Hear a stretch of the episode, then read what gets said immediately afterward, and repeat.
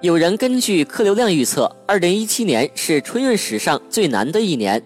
今天是十二月二十七号，可以抢腊月二十八的火车票。上午十点帮同事抢票，连票的影子都没有看到，直接就没了。火车票越来越难抢，让不少在外打工的朋友感觉到回家的不容易。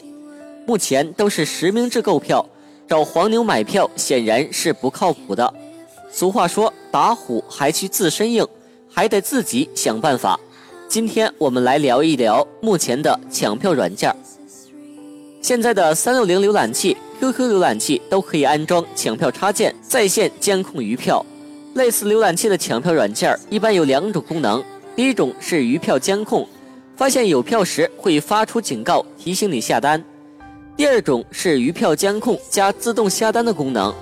抢票之前提交好自己的姓名、身份证信息。发现余票时会自动下单，这种也是得靠运气的，因为幺二三零六的验证码实在是过于变态。如果你运气还不错，成功的自动识别验证码，赢得那几秒钟，往往能够快人一步抢到火车票。如果运气不好，只能够从头再来了。对于一般人来说，类似于三六零浏览器的这种抢票功能已经基本够用，但一直开着电脑或手机刷票。不仅耗电，又耗费了流量，有时刷好几天也未必能刷到。抢票速度还受制于手机的网络和手机的性能，于是就得需要更高一级的神器才能完成抢票大任。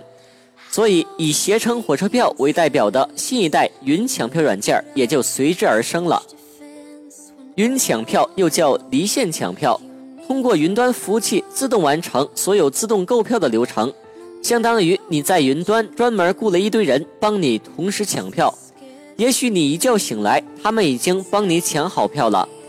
以提供云抢票的携程旅行客户端来说，当你把幺二三零六账号密码输入之后，就可以将账户交由云端托管，由云服务器带你完成所有的购票支付流程。